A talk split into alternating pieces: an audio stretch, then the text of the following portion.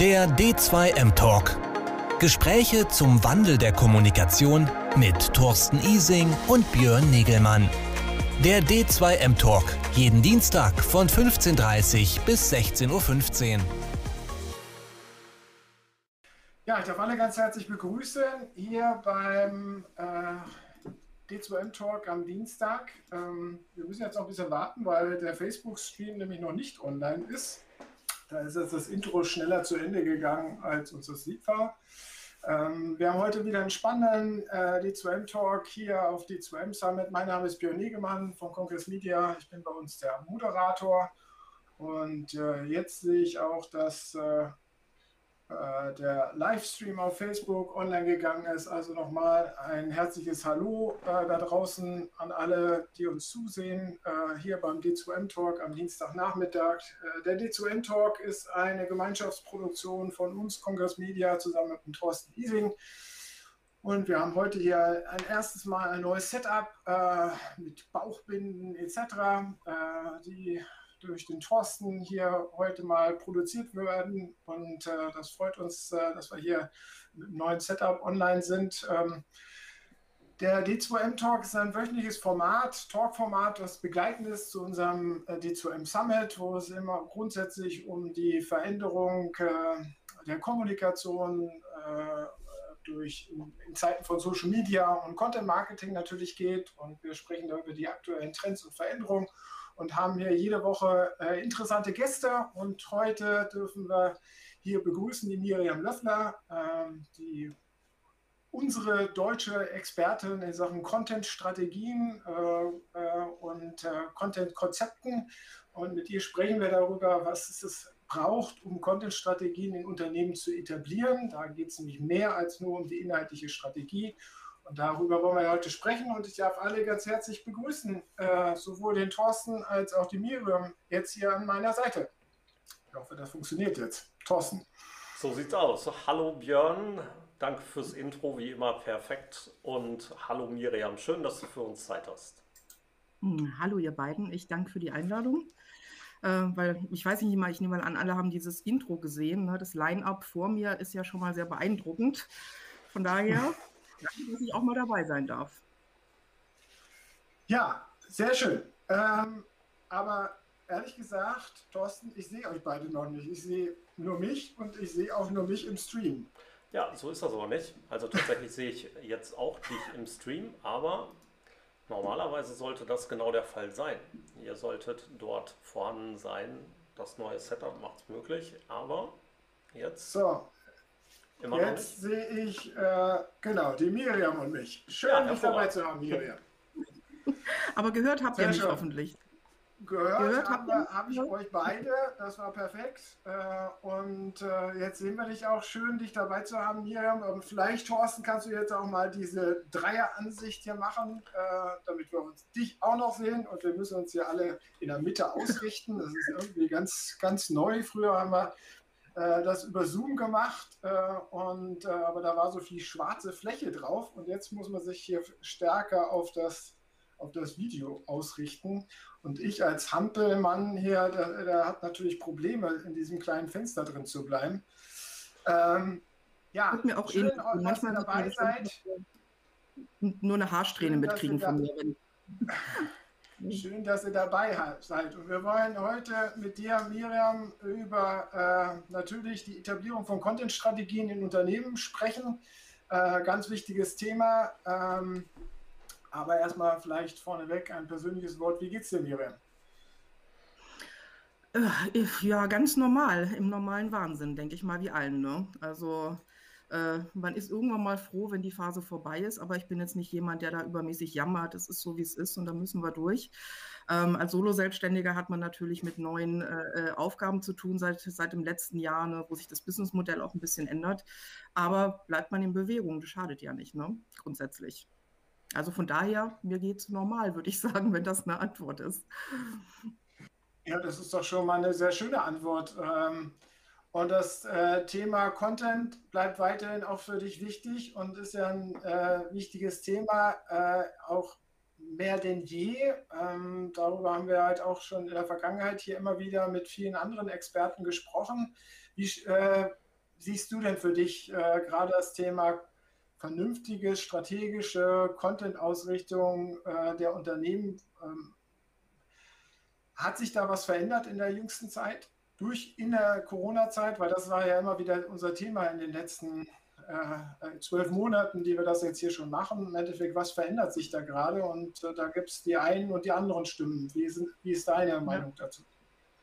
Also im Prinzip, ehrlich gesagt, hat sich für mich nur geändert, dass die Leute jetzt mit über Teams mit mir arbeiten. Ne? Also sprich, ob das jetzt ein Workshop ist oder äh, eine Beratung oder was wir da zusammen anstellen, äh, gemeinsam mit den Kunden oder auch mit Leuten, die was lernen wollen. Ähm, aber grundsätzlich die Fragen haben sich nicht geändert. Also was mich immer wieder erstaunt. Also ich mache das ja auch nicht seit gestern. Das sind immer wieder, egal mit welchen Unternehmen ich zu tun habe, mit welchen Teams ich zu tun habe, poppen eigentlich immer dieselben Baustellen auf.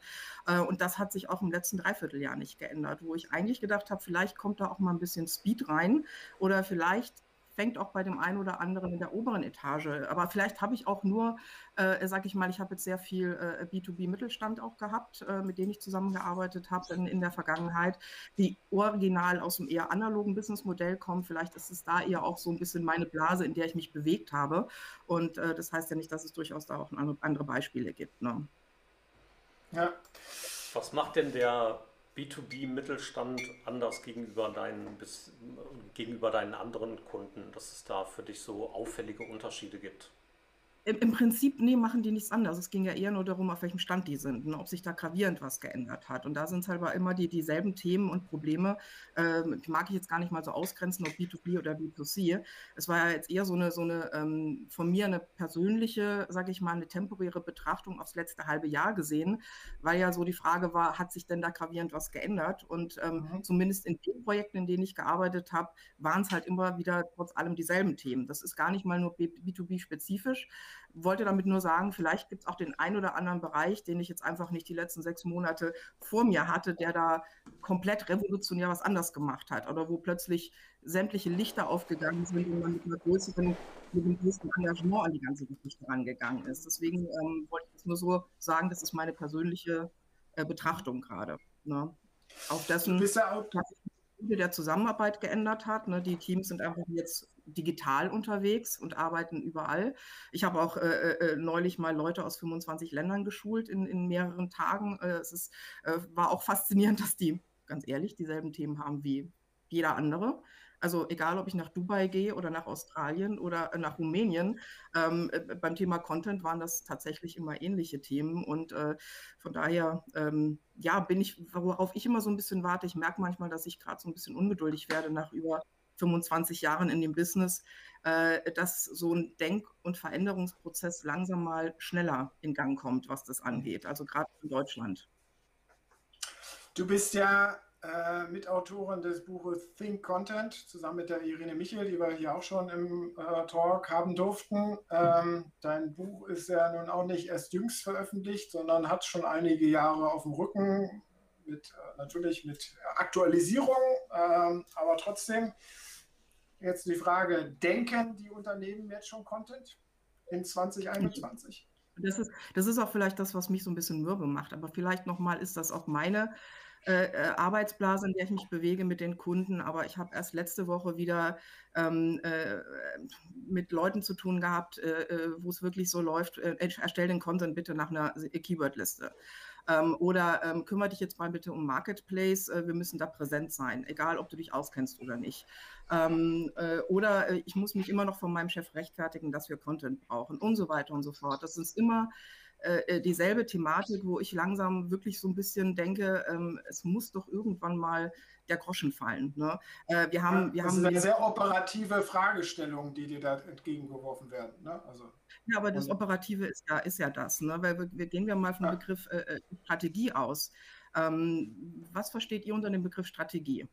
Mal, mal eine Frage an euch wenn wir über das Thema Content-Strategie also, sprechen. Wenn ich so an mein Studium zurückdenke, ist das irgend so eine systematische, äh, ganzheitliche Herangehensweise, wo ich langfristig plane, also langfristig, systematisch, ganzheitlich, äh, ganzheitlicher Ansatz. Mit mhm. einer, Ober äh, einer Zielsetzung, die ich dabei natürlich noch verfolge. Und genau. meine Ergänzung dazu ähm, betreffend die Inhalte appliziert auf die Zielgruppe, aber dann passt das von Björn hervorragend. Ja, ähm, ich habe mir diese Frage zu, äh, zu, allererst 2009 gestellt, als Content Strategy for the Web mit Christina Halversen oder von Christina Halversen rauskam. Der Begriff ist ja von unseren amerikanischen Kollegen geprägt und ich habe mit dem Begriff gefremdelt, wenn ich ehrlich sein soll. Strategie, das klingt so nach so einer Metaebene. Ne? Und ähm, wenn man, wenn man äh, das Buch durchgelesen hat, das kleine Büchlein von ihr, dann ist da von Metaebene nichts äh, zu lesen. Da geht es wirklich um Umsetzung, ums Operative, um Prozesse, ums Doing. Und das ist schon mal so der erste Konflikt, den man hat, wenn man mit dem Thema Content-Strategie irgendwo aufschlägt, dass es viel zu verkopft zum Teil angegangen wird. Und ich habe dann im nächsten Schritt auch mal so klassisch Wikipediert, äh, äh, weil ich bin jetzt auch kein klassischer Kaufmann, der mit großen Wirtschaftsstrategien sich im Studium auseinandergesetzt hat und ähm, habe äh, äh, mal mir verschiedene Definitionen auch zum Thema Strategie äh, angeschaut und habe dann eine äh, Definition gefunden von einem Ökonomen namens Peter Drucker. Ähm, der hat, äh, also, der hat nicht Content-Strategie, sondern Strategie mit einem Satz zusammengefasst, nämlich Doing the Right Thing. Und äh, das war für mich so mit das Erhellendste, weil ich äh, äh, auch das Buch von Christina Halversen äh, unter dem Titel schon ein bisschen unglücklich aufgehängt fand. Für mich war das so ein, ähm, die nächste Stufe des Content Managements. Es gibt mehr Geräte, es gibt mehr Browser, es gibt mehr Content, mehr Plattformen. Da muss man natürlich in irgendeiner Form den Apparat besser bewältigen. Aber auf eure Frage zurückzukommen, ich sehe es immer noch als höchst operatives Thema und deswegen finde ich den Begriff, und das ist vielleicht auch das Erste, wenn man zu Kunden kommt, dann manchmal schon so ein bisschen die erste Barriere, die man im Verständnis der Kunden überwinden muss, weil nicht viele damit rechnen, dass es sehr ans Eingemachte geht, sprich, dass man sie erstmal zum Teil auf den Hosenboden setzen muss und sehr vieles auch erstmal machen muss im Unternehmen. Äh, äh, und diese vielleicht auch gewünschte Strategieschablone, die man drüber zieht, leider, also bei mir zumindest, äh, auch noch nicht existiert. Ne? Also wenn man diesen, diesen Begriff von, von Peter Drucker nochmal weiter, äh, äh, er hat es dann noch ausgeführt und er hat gesagt, es geht darum, ähm, eine Strategie ist die zentrale Aufgabe, alles zu tun im Unternehmen, um die Probleme der Kunden zu lösen. Ne? Und das finde ich, wie gesagt, mit der schönste Ansatz. Und jetzt gehen wir mal zu dem Begriff Do the Right Thing da fängt es schon in Unternehmen an, äh, äh, wenn ich da Mitarbeiter frage, was ist denn das Richtige? Ne, dass, dass da vielleicht gar kein einheitliches Verständnis davon da wäre, weil vielleicht Unternehmensziele nicht klar kommuniziert werden, weil in irgendeiner Form ähm, man ja gar nicht weiß, was ist denn das Richtige, weil man sich vielleicht noch nicht genau mit der Zielgruppe auseinandergesetzt hat und weil man vielleicht auch das gar nicht sagen darf, was das Richtige ist. Also es gehört auch dazu, dass man den Mut hat, in Unternehmen vielleicht auch mal aufzuzeigen, was nicht das Richtige ist, um seinen digitalen Standort voranzubringen. Und ähm, das ist immer so, sage ich mal, die erste Hürde, die ich nehmen muss, wenn es um den Begriff Strategie geht, dass ich erstmal klar mache, also auch so wie ich arbeite zumindest, ähm, dass den Unternehmen bewusst bewusst sein muss, dass da sehr viel aber auch Handarbeit später hinten dran steht, die man einfach dann im operativen Business umsetzen muss. Und dass es in der ersten Linie darum geht, herauszufinden, was muss man dafür tun. Ne? Also bist du am Anfang von der Arbeit mit Unternehmen in Bezug auf Content-Strategie eher Change Manager?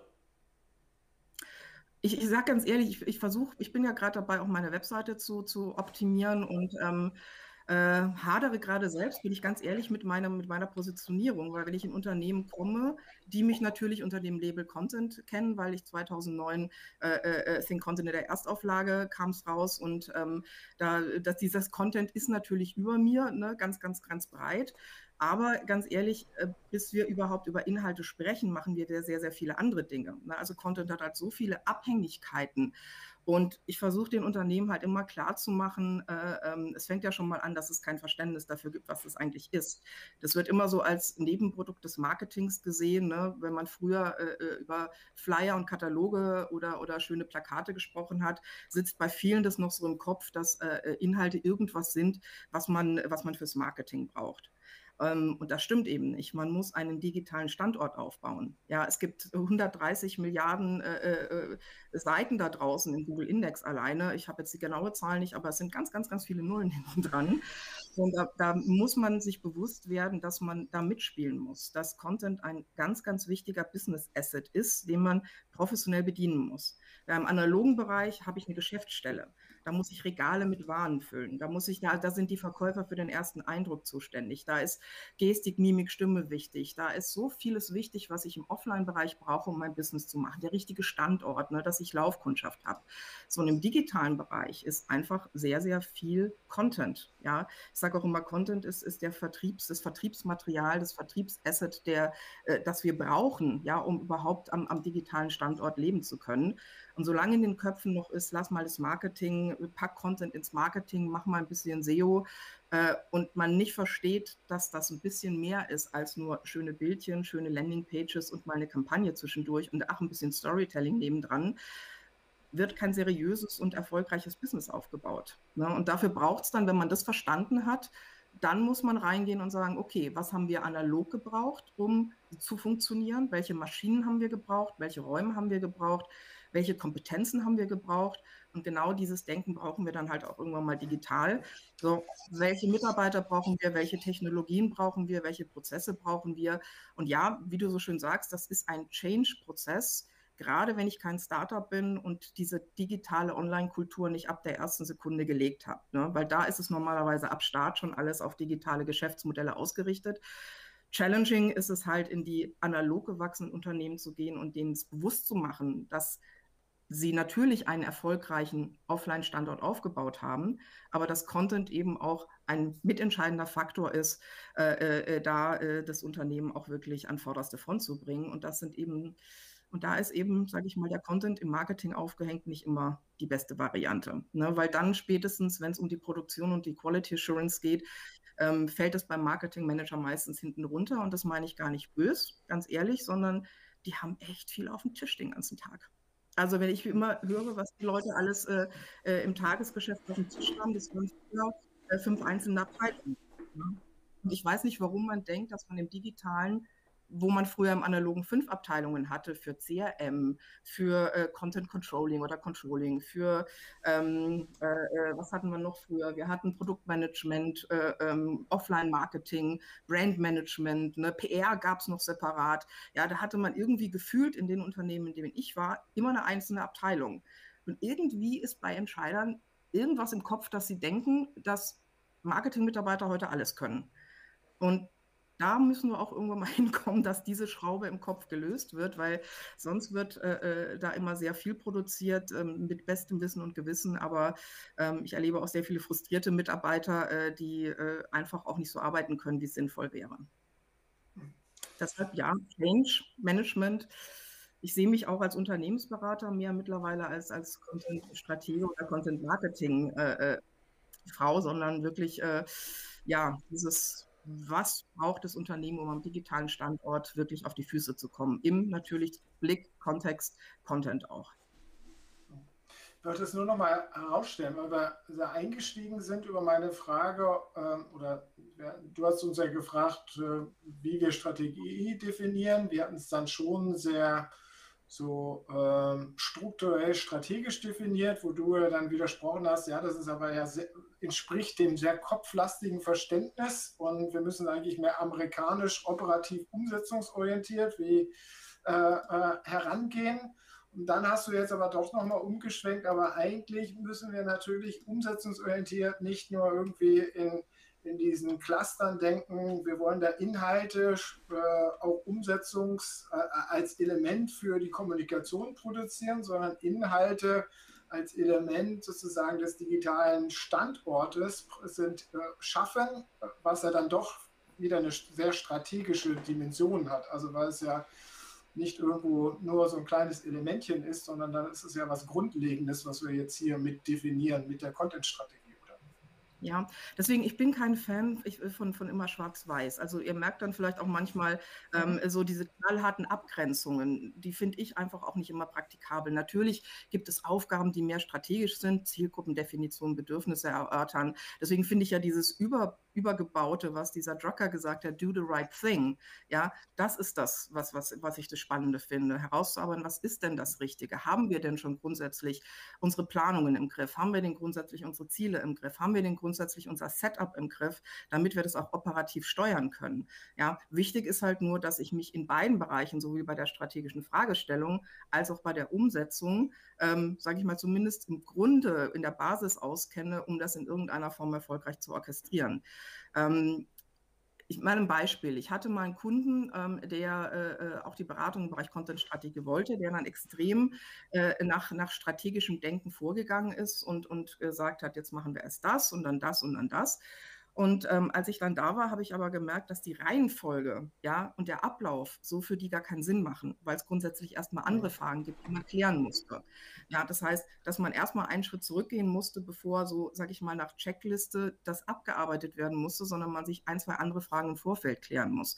Deswegen kriegen die meisten Kunden bei mir im Vorfeld auch so eine Art äh, äh Checkliste über vier, fünf Seiten, ähm, die ich mir erstmal ausfüllen lasse. Und da sind nicht nur Fragen zum Content drin. Also da stelle ich auch Fragen Fragen, wie sie technologisch aufgestellt sind. Ähm, da stelle ich Fragen zum Wettbewerber, da stelle ich zum Fragen, welche Reportings es gibt. Also ich versuche da wirklich dann mal so einen Überblick zu bekommen, wo man am besten ansetzen kann. Weil die Gefahr, die man in unserem Bereich hat, ist auch, dass man die Leute recht schnell überfordert, ne, auch mit den Ressourcen und mit den Aufgaben. Und ich versuche dann halt immer, die so runterzubrechen, dass das auch in irgendeiner Form in der Firma neben dem Tagesgeschäft machbar ist. Ähm, dafür braucht man einen langen Atem.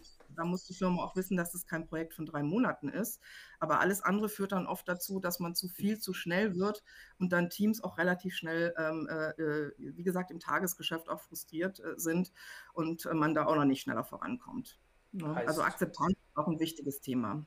Heißt nicht nur, also Akzeptanz definitiv, logisch gebe ich dir vollkommen recht, ist, ist ein wichtiges Thema, aber eben diese von dir skizzierte Struktur und Reihenfolge nach Kenntnisstand, nach technologischem, nach technologischer Aufstellung, sind das gleichzeitig, ähm, sind das die großen Herausforderungen bei der Implementierung oder bei der Erarbeitung einer Content-Strategie für dich in den Unternehmen oder ist das notwendiges To-Do? Also ist das Grundlage, Hausaufgabe? Das kommt, kommt immer, deswegen, das ist das Schöne. Ne? Also Schablone wäre gut, hätte ich auch gern für alle Fragen. Aber ähm, auch da ist es in jeder Firma eine andere Situation. Das hängt beispielsweise von der Größe ab, von den Budgets, von den Ressourcen, dem vorhandenen Know-how. Ne? Für manche brauche ich gar keinen so technologischen großen Überbau, wenn es ein kleines Team ist mit kurzen Kommunikationswegen. Bei anderen muss ich mir vielleicht schon mehr überlegen, wie ich das interdisziplinäre Arbeiten von Teams gestalten kann. Ne? Und dann ist die Frage, ähm, ähm, wie geht man da mit Teams um? Also Content-Strategie hat extrem oft viel mit Teambuilding zu tun und mit, mit Teamaufstellung, mit Organisation. Ja, und da trauen sich die wenigsten ran, weil ganz ehrlich, das ist auch ein sehr unangenehmer Bereich, weil man da wirklich reingehen muss in Konflikte. Man muss vor allen Dingen auch Ängste nehmen. Man muss den Leuten die Ängste nehmen, dass ihnen was weggenommen wird. Man muss sehr viel schulen, dass auch so eine, dass eine Chance da ist, dass überhaupt erstmal sich auch im Unternehmen die Kultur entwickeln kann, die man braucht, um den digitalen Standort aufzubauen. Ähm, das, äh, ich, ich weiß, man hätte von mir mal gern so äh, eine Frage, schnelle Antwort. Und der Punkt ist aber, ich habe einfach alle Szenarien immer auf dem Tisch, ne, vom großen, kleinen Unternehmen. Und natürlich sind die Aufgaben immer dieselben. Ja, aber in der Umsetzung und den Anforderungen, da können es eben Ausschläge geben. Und da muss man halt gucken, wie man mit den Budgets und den Ressourcen äh, dem Kunden da die richtigen Wege ebnet. Ne? Weil sonst, äh, wie gesagt, kann das dann auch relativ schnell schiefgehen. Finde ich auch super, dass du das nochmal explizit erwähnst, weil viel an, an, uns Berater wird ja oftmals genau diese Sache herangetragen. Ja, dass man quasi erwartet, dass man einen Plan außer fertigen, fertigen Plan aus der Schublade zieht und sagt, hier müsst ihr machen, aber dass es eben nicht funktioniert, diese Individualität, dass die in jedem Unternehmen für jeden Bedarf, für jede Maßnahme und so weiter, für jedes Produkt individuell erarbeitet werden muss. Also ich finde es das super, dass das nochmal auch explizit auf den Punkt gebracht hast, weil ja, da draußen die Welt halt einfach eine andere ist als das, was von uns oftmals erwartet wird. Ja. Ja, aber da sage ich dir auch ganz ehrlich, Thorsten, ich bin damit auch nicht immer erfolgreich. Ne? Also äh, natürlich wäre es schöner, wenn man angepasster wäre und, und, und so eine, eine, ein schönes, ne, hier, wir arbeiten jetzt das ab, das ab, das ab. Das kann ich aber nicht. Ne? Weil wenn ich sehe, dass, wenn man das so macht, die andere Seite hinten runterfällt, dann bin ich, dann habe ich nicht für die Firma das Beste gegeben. Und ähm, ich sage auch immer, äh, wenn man mit mir spricht, äh, wenn man mit mir zusammenarbeitet, gibt es erstmal Arbeit. Ne? Also weil eine Vorarbeit, die auch geleistet werden muss vom Unternehmen, das ist unter anderem diese, diese Liste, dieser Audit, sage ich mal, dieser ganzheitliche, es ist ja nicht nur der Content Audit, sondern wirklich ein gesamter digitaler Standort-Audit, sage ich jetzt mal. Und das mag auch nicht jeder. Ne? Das ist dann immer so, äh, jetzt haben wir schon einen Berater und im Prinzip, was arbeitet die denn dann? Ne? Und ähm, aber ich finde, es ist auch, äh, da, da ist es ja auch gut, dass es die unterschiedlichsten Beraterlandschaften äh, äh, draußen gibt und, und man sich sucht und findet und guckt, äh, wie man da vielleicht auch zusammenkommt. Aber zu letzte, letzterem Punkt hast du ja ähm, auch äh, haben wir eine Ankündigung auch so ein bisschen im Vergleich gezogen zu einem bekannten TV-Format, äh, was du ja angeführt hast, wo du dir vorkommst, manchmal äh, wie der Frank Rosin bei seinem äh, Restaurant-Testing oder Test, äh, Restaurant-Transformation. Äh, erläutere das doch mal. Ja, also ich meine, äh, es geht um das Format Rosins Restaurants oder im Prinzip könnte man vielleicht auch die ganzen Restaurant-Tester-Formate nehmen, aber äh, ich nehme jetzt einfach mal Rosins Restaurants. Ne? Was macht der? Der geht in ein Restaurant, wird meistens um Hilfe gerufen. Hallo, wir haben ein Problem. Und dann versucht er denen zu helfen. Und es ist halt auch nicht so, er hat bestimmte Dinge, die er tut, die er immer tut vom Ablauf her, aber er wird nicht immer mit denselben Themen konfrontiert. Ja, das heißt, auch in seinem äh, Doing muss er erstmal herausfinden, äh, äh wo bei dem Restaurant, wo hakt es denn jetzt eigentlich. Ne?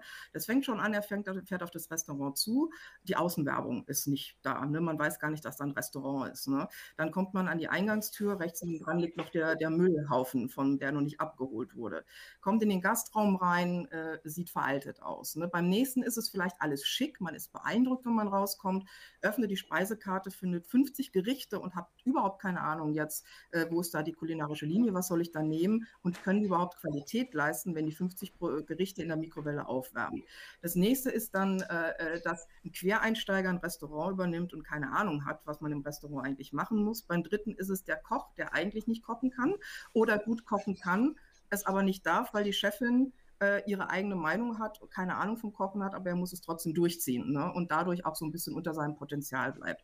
Und so geht das immer weiter. Ne? Dann gab es mal irgendwie einen Fall von einem Restaurant, die wollten American Barbecue machen, waren aber noch nie in Amerika und hatten eigentlich gar keinen Plan, was das ist, also sprich fehlendes Fachwissen. Und wenn man sich das anguckt, so ein paar Folgen, dann finde ich, versteht man auch Content-Strategie und die Anforderungen weil man tatsächlich genauso an die Thematik rangehen muss. Ne? Ähm, mal ist die Firma pleite, mal haben sie nicht die Ressourcen, mal haben sie sonst was, mal ist jemand krank. Ne? Und äh, deswegen sage ich auch, Content-Strategie hat auch sehr viel mit Menschen zu tun, hat sehr viel mit dem Setup zu tun. Ähm, und das ist das, was ich äh, äh auch mache. Natürlich habe ich auch meine ein, zwei Methoden, so wie er. Er macht das Testessen, ich habe meine Checkliste. Ne? Natürlich hat man so seine Standardthemen, wie plant ihr Content, welche Tools habt ihr. Man geht so seine klassischen Touchpoints ab in der Fragestellung. Aber die Lösung, die ist bei jedem Restaurant äh, äh oftmals eine andere. Ne? Und das ist halt das, was ich versuche, Kunden klarzumachen, dass ich ihnen nicht im Vorfeld sagen kann, was ihre Lösung ist, sondern dass ich auch, wie Frank Rosin, erstmal eintreten muss, mir den Laden wortwörtlich anschauen muss, um dann äh, gemeinsam mit dem Team zu gucken, ne, was, wo müssen wir ansetzen. Und da hat man es dann auch übrigens, wie Frank Rosin, mit allen Ausprägungen zu tun, die einen auch zum Scheitern bringen. Also Stichwort Beratungsresistenz oder weiß der Geier was. Äh, also da äh, kommt natürlich dann der nächste Schritt, äh, dass man da dann natürlich die nächsten äh, Hürden auch mal hat, die man dann auch im Prozess dann zusätzlich noch äh, mitnehmen muss. Und mal geht's gut, ja, und der Laden läuft, geht auf den richtigen Weg und mal, ja, nicht so ganz optimal. Aber wenn du jetzt, wenn du jetzt über ähm, ja, den digitalen Standort sprichst, den man erstmal etablieren muss, äh, dann das Team, was halt irgendwie zusammenwirken muss, perfekt äh, ineinander greifen, zusammenwirken muss. Ähm, das sind ja oftmals nicht nur Leute aus der Marketing- oder Kommunikationsabteilung, die a priori jetzt erstmal mit dem, mit dem Thema Content irgendwie beauftragt wurden und die halt irgendwie das Problem unter den Fingernägeln haben und die mit dir sprechen, sondern das äh, zieht dann ja, sollte dann oder beeinflusst oder zieht dann ja noch andere Leute aus dem Unternehmen eventuell mit ins Gespräch rein, die nicht äh, sofort am Tisch sitzen. Wie kriegt man das jetzt hin? Beim, bei Frank Rosin geht es ja ab, äh, von vornherein um das Gesamtkonzept des Restaurants, was irgendwie auf der Kippe steht. Äh, da müssen, ist es ja klar, äh, dass jetzt irgendwie alle schon mal irgendwie äh, mit zur Frage gestellt werden. Äh, jetzt beim Thema Content, gerade wenn du jetzt, wenn du als Content-Expertin oder auch andere Content-Experten in Unternehmen reinkommen, geht es ja erstmal vordergründig erstmal um Content. Wie dreht man jetzt dann sozusagen die Fragestellung um, dass es wirklich dieses größere Ganze dann im Mittelpunkt steht, wo wir uns ja alle drei wahrscheinlich darauf einigen können, dass das eigentlich der zentrale Diskussionspunkt sein sollte, aber nicht immer ist. Ja, weil ich, nee, ich versuche den Leuten wirklich so ein bisschen ähm, sie zu öffnen, ja, für verschiedene Fragestellungen, weil ähm, äh, nochmal, ich rede wenig über Content, ich rede über den digitalen Standort. Und der besteht mhm. sehr stark aus Technologie und Content im, im, im Zusammenspiel. Ne? Und dass ich ähm, äh, auch sage, die Content-Mitarbeiter sind für mich die Vertriebler der Zukunft. Also ich sage auch nicht Content-Manager oder Marketing-Manager, sondern die sind dafür verantwortlich, dass ein Unternehmen im digitalen Raum sympathisch ist. Die sind dafür verantwortlich, dass Conversion stattfindet im digitalen Raum. Die sind dafür verantwortlich, dass äh, äh die, die Produkte prä richtig präsentiert werden. Also da gibt es so viele Aufgaben, die verschiedene Ziele verfolgen, dass ich grundsätzlich sage, es ist eine Vertriebler Vertriebsplattform und eine Markenplattform. Ja, und äh, all das, was in Marke und Vertrieb und, und äh, überhaupt in den Erfolg einspielt, ja, ist Thema eines digitalen Standorts, den ich aufbauen muss. Und für mich gibt es diese klassischen Content-Mitarbeiter nicht, sondern das sind für mich Mitarbeiter, die dafür sorgen, dass der digitale Standort so funktioniert, wie das Unternehmen das braucht. Ja, mir fehlt Aber wenn du ins Unternehmen reinkommst, wenn du ins Unternehmen reinkommst und beauftragt wirst, besteht ja noch nicht das Verständnis davon, dass sie eigentlich über den digitalen Standort diskutieren müssen. Und dass da nicht nur die Leute aus der Content- und Kommunikations- und Marketingabteilung mitdiskutieren müssen, sondern das ein bisschen breiter zu fassen ist. Wie drehst du sozusagen genau meine, deine direkten Ansprechpartner da das Bewusstsein äh, zu erweitern, glaube ich, das ist schon eine Herausforderung, aber das ist noch machbar aber du brauchst ja noch mehr Stakeholder mit im Boot, um dann wirklich genau. über einen digitalen Standort zu sprechen. Der Klassiker, Grenzen austesten. Also das mache ich halt im Vorfeld durch die verschiedenen Fragen, die ich schicke. Ähm, da versuche ich schon eine erste Empfehlung abzuleiten, welche Themen man priorisieren sollte und bespreche das mit denen. Und dann äh, kriege ich die Reaktionen. Also sprich, dann merke ich, sind die offen dafür, wo blockieren sie total, welches Thema darf gar nicht angefasst werden. Und wenn man dann so ein bisschen herausgefiltert hat über die Vorpriorisierung und Empfehlung und das, was zurückkommt, ja, dann kann man konkreter äh, äh, auch die nächsten Schritte gehen. Also es wird alles immer sehr, sehr klein heruntergebrochen, dass man dann guckt, okay, wo fangen wir überhaupt an, äh, was macht Sinn? Und dann ist das natürlich, was du gesagt hast, Björn, ja, und welche Abteilungen brauchen wir dafür? Ne? Aber das, das versuche ich wirklich so schrittweise erstmal erstmal runterzubrechen durch erstmal die ganzen Fragen, die ich im Vorfeld schicke, ähm, durch eine erste Empfehlung, wo man denn ansetzen sollte. Und dann muss ich natürlich gucken, äh, wollen die das überhaupt? Ne? Natürlich kriege ich im Vorfeld auch im Vorgespräch. Also es ist ja nicht so, dass ich äh, das alles äh, äh, äh von mir aus nur mache, sondern wir führen ja auch Vorgespräche. Ne? Natürlich habe ich mir viel im Vorfeld notiert äh, darüber, was, was die Leute wollen. Ne? Ähm, was ich auch immer ganz gerne anbiete, ist dann, wenn wir dann ähm, Themen identifiziert haben, dass ich sage, okay, ähm, ich würde jetzt ganz gerne, weil das Thema auch Abteilung XY betrifft, Interviews mit verschiedenen Leuten aus verschiedenen Abteilungen führen, um auch deren Input reinzuholen, den wir berücksichtigen müssen, um XY zu tun. Äh, ein Kunde von mir macht das aktuell extrem gut. Den, den konnte ich gut einfangen. Der wollte äh, sehr breit anfangen und alles auf einmal, wo ich gesagt habe, tut's nicht, sondern lasst uns erstmal überlegen, was in eurer Konstellation Sinn macht. Und ähm, das ist ein wirklich, wirklich sehr schönes Projekt mit dem zusammen, weil die jetzt tatsächlich auch ähm, abteilungsübergreifend sogenannte Taskforce gebildet haben, wo sich jede Taskforce eigentlich um ein Thema kümmert, um das voranzubringen. Die eine hat sich das Thema Technologie auf die Fahne geschrieben, ja, also Contentplanung, da gucken wir uns gerade verschiedene Tools an und testen die gemeinsam. Ähm, da holen die natürlich auch alle Abteilungen ins Boot, die, da, äh, die dafür zuständig sind. Die nächste Taskforce äh, hat sich äh, aufs, aufs, äh, den, äh, auf den Schirm geschrieben, wir kümmern uns um Ziele und Zielgruppe. Ähm, äh, die dritte macht äh, Content Controlling. Das heißt, die haben dann halt im Laufe unserer Zusammenarbeit das quasi wirklich unter sich auch abteilungsübergreifend in einzelne Taskforce überführt. Ähm, das ist eigentlich eine schöne Art, dann damit zu arbeiten. Ne? Und in der, innerhalb der Taskforce kann man dann auch immer wieder gucken, wen brauche ich denn jetzt? Welche Abteilung muss ich ins Boot holen? Brauche ich die IT? Brauche ich das Brandmanagement? Brauche ich die Redakteure. Ähm, und jeder hat da so sein angrenzendes Umfeld, das er da weiter begleitet. Und ähm, das ist auch auf, auf, auf anderthalb Jahre ausgelegt, also auch vom Zeitrahmen her großzügig geplant. Und wenn, wenn, man aus, wenn man mich jetzt fragen würde, was das Idealszenario ist, dann sehe ich gerade bei dem Kunden, dass das sehr, sehr schön anläuft. Ne?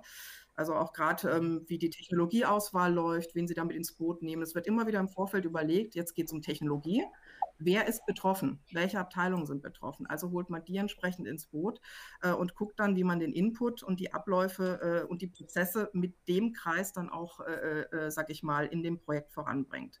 Also im Prinzip komplett runtergebrochen die einzelnen Tasks in der Umsetzung auf Mini-Projekte ja, für, wo sich jeder, da konnten sich Leute melden. Ja, der eine hat eine Affinität zu Zahlen, der andere findet Technologie spannend, der dritte sagt, nee, ich mache die Marketing-Themen. Und so werden diese einzelnen Häppchen gerade bei denen wirklich stückweise abgearbeitet. Finde ich extrem schön zu sehen und das läuft auch ziemlich gut an. Das ist ähm, ein, ein tolles Szenario und ein tolles Beispiel für ein Unternehmen, was das personell natürlich auch leisten können muss. Ähm, ich bin in diesem Talk-Format immer wieder der, der sich auch für den ostwestfälischen Mittelstand stark macht. Also durchaus auch für etwas kleinere Mittelständler, die oftmals in so einer Position oder eben mit der Herausforderung unter anderem an uns herantreten, also an uns Beraterlandschaft damit gemeint oder an uns Agenturen, ähm, die das Problem auf die Art und Weise gelöst haben wollen, wie du es gerade geschrieben hast, im Grunde aber meistens in ihrer Personalie eine One-Man-Show sind oder vielleicht intern mit ein, zwei Leuten arbeiten. Was, wie könnte man das Konstrukt, was du gerade wirklich exemplarisch hervorragend geschildert hast für etwas größere Unternehmen, wie lässt sich das in kleineren Unternehmen durchsetzen? Ähm, ich habe extrem viel in kleineren Unternehmen selbst gearbeitet, hatte meistens wenig Geld und wenig Ressourcen.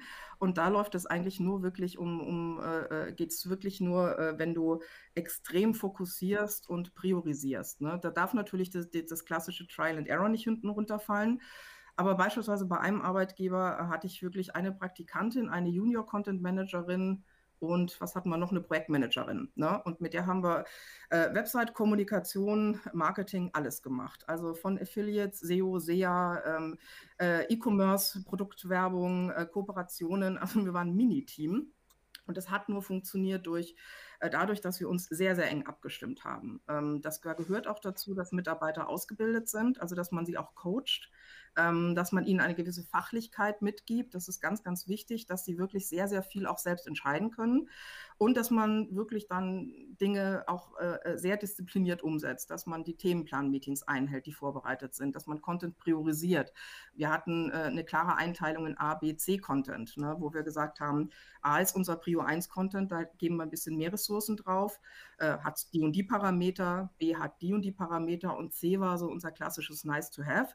Wenn wir es nicht geschafft haben, haben wir es nicht geschafft. Aber das wusste auch jeder und dadurch ist der Druck auch weg gewesen, ähm, äh, zu sagen, wir müssen jetzt alles schaffen und dann kommt auch nicht dieser blinde Aktionismus. Also ähm, ich habe sehr oft bei der Führung auch darauf geachtet, dass die Mitarbeiter ähm, nicht unbedingt überfordert sind, sondern dass wir realistische Ziele setzen, dass wir realistische Aufgaben äh, vom Volumen her auch verteilen und das fängt natürlich bei der Planung extrem an, dass man da sehr stark filtert, priorisiert und in Kombination mit einem Tracking ähm, sehr, sehr viel gemeinsam lernt. Ne? Wir haben auch Reportings durchgesprochen, was für mich immer ganz wichtig ist, dass jeder eine Ahnung von Zahlen hat, dass man immer mehr ein Verständnis dafür entwickelt, das Richtige zu tun und nicht nur viel zu tun. Ne? Und dadurch auch wirklich mit den wenigen Ressourcen in der Lage ist, ähm, Entscheidungen zu treffen äh, und Ressourcen gut zu planen.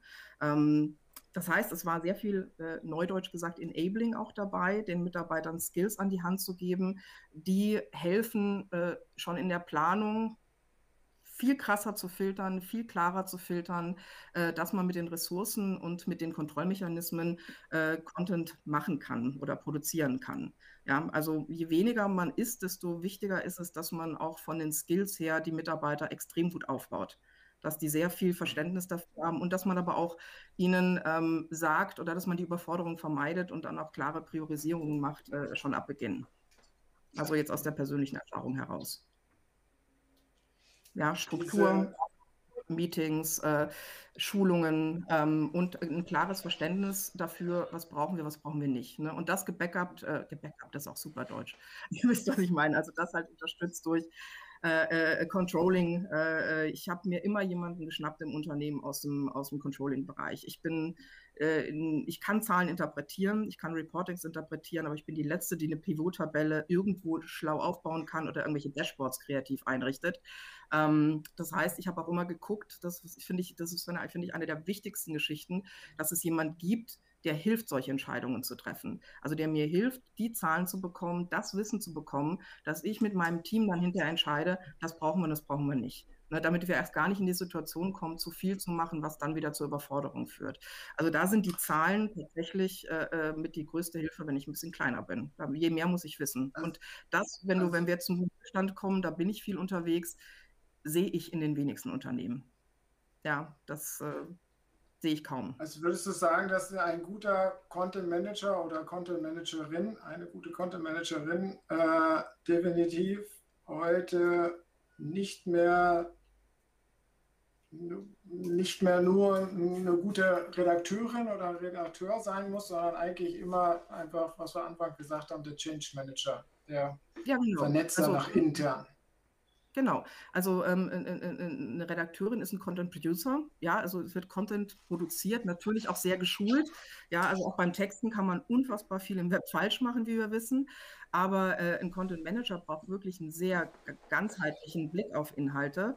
Ähm, äh, und das gehört auch in, in, in, in ähm, interdisziplinäres Arbeiten dazu.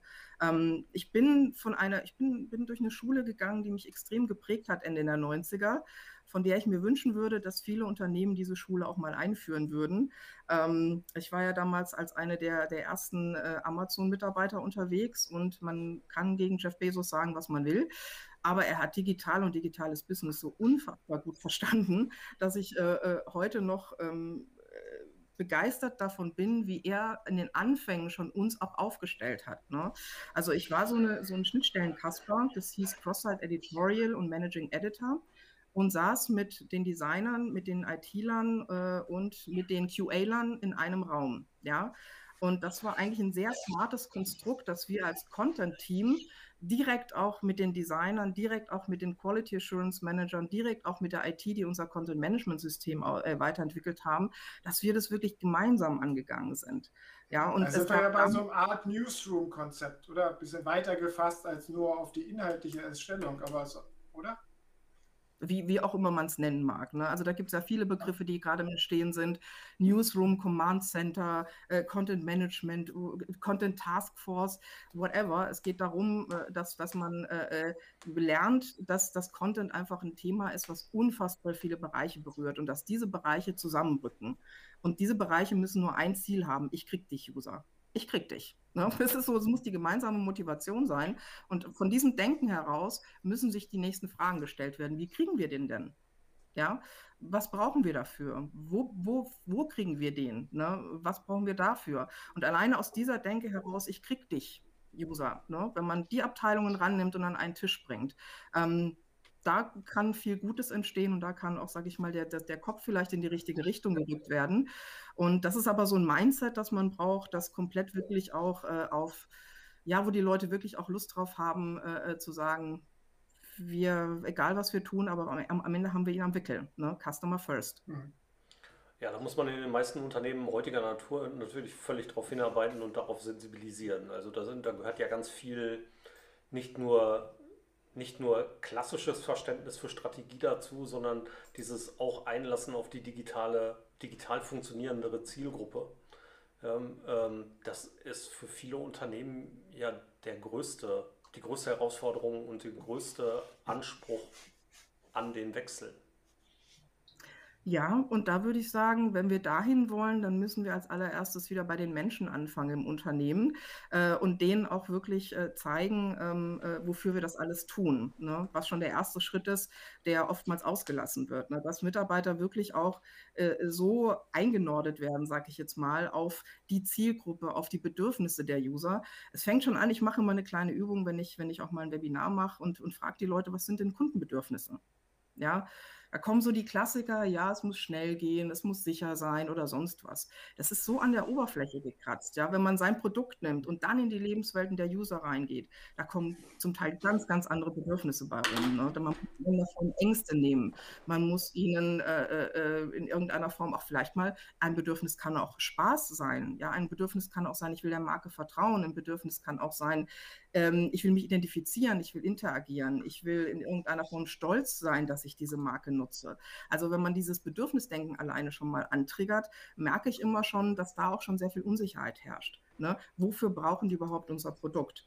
Und deswegen, ähm, ja, Ziele, Zielgruppen wichtig.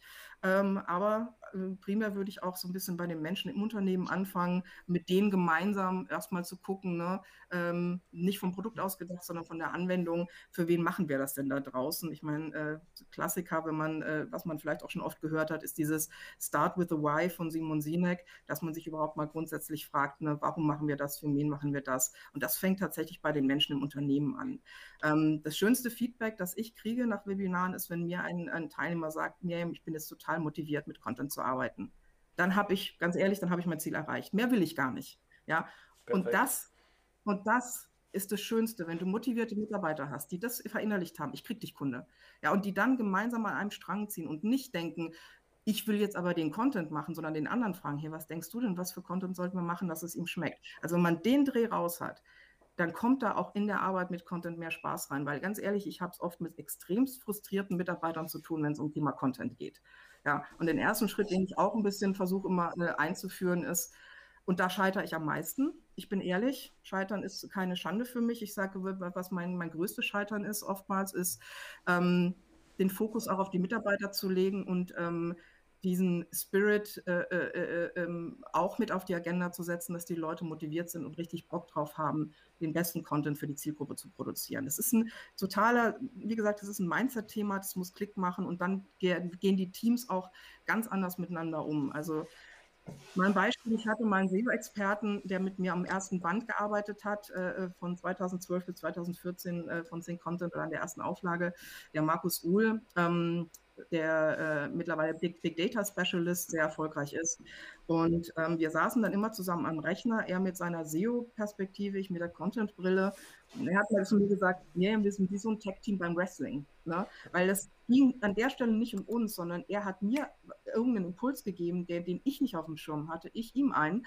Und das hat so viel Spaß gemacht. Ne? Wenn wir eine Challenge hatten, wo wir nicht wussten, warum die User jetzt wieder so reagiert haben, wie sie reagiert haben, dann haben wir unsere Hirne zusammengeschmissen und haben wirklich diesen Antrieb gehabt, wir kriegen den, wir finden heraus, was da schiefgelaufen ist oder sie oder es. Entschuldigung, ich bin beim Gendern äh, das mal generell noch nicht die Beste, wenn ich frei rede. Also das darf man mir bitte nicht übel nehmen. Ähm, und das, ist, das macht so viel Laune, vor allem wenn man dann das Controlling andockt und hinterher merkt, was man eigentlich macht. Und das ist vielleicht auch etwas, die Wertschätzung muss den Mitarbeitern auch entgegengebracht werden. Ich bin viel in Unternehmen gewesen, ich war ja 14 Jahre festangestellt, viel in Konzernen, viel auch in, in kleineren Unternehmen. Die Abteilung, die immer den roten Teppich ausgerollt bekommen hat, war der Vertrieb, die Sales-Leute. Ja, die großen, ne, das waren die großen Zampanos, wurden regelmäßig auf Schulungen geschickt. Ich versuche auch immer wieder zu sagen, hey, ihr seid die Vertriebler im digitalen Bereich. Ihr seid die Champions, ihr seid wichtig. Ne? Und das, diese Coaching-Komponente, die müssen wir unbedingt auch in die Content-Strategie mit reinbringen. Und was ich für Leute vor mir habe, sind, ja, ich bin im Marketing, ich soll mich jetzt noch um Content kümmern. Ich habe keine Ahnung von Amazon, aber ich soll jetzt Marketplace übernehmen. Und das, das frustriert. Und das finde ich so schade, weil die Arbeit mit Content kann Spaß machen. Hundertprozentig. Ich muss dich leider ein bisschen einbremsen. Es ist so cool, mit dir zu reden darüber. Es ist so schön, von dir so viele coole Sachen zu hören, die wir natürlich auch gerade hier in unserem Konstrukt zu dritt sehr gut verstehen und da draußen auch ähm, anwenden. Aber wir haben unsere Sendeschlusszeit erreicht. So ziemlich. Wir plaudern ja immer nur bis 16, 15. Deswegen sage ich jetzt von mir schon mal, Miriam, ganz, ganz herzlichen Dank. Zu anderer Gelegenheit gerne nochmal sehr viel ausführlicher. Ähm, ja, wir sollten vielleicht einen zweiten Termin ausmachen. Sehr gerne. Miriam hat ja noch ein bisschen mehr zu erzählen. Sehr, sehr gerne, denn es ist wirklich cool. Ich, ich glaube, wir könnten da noch ganz viel mehr machen.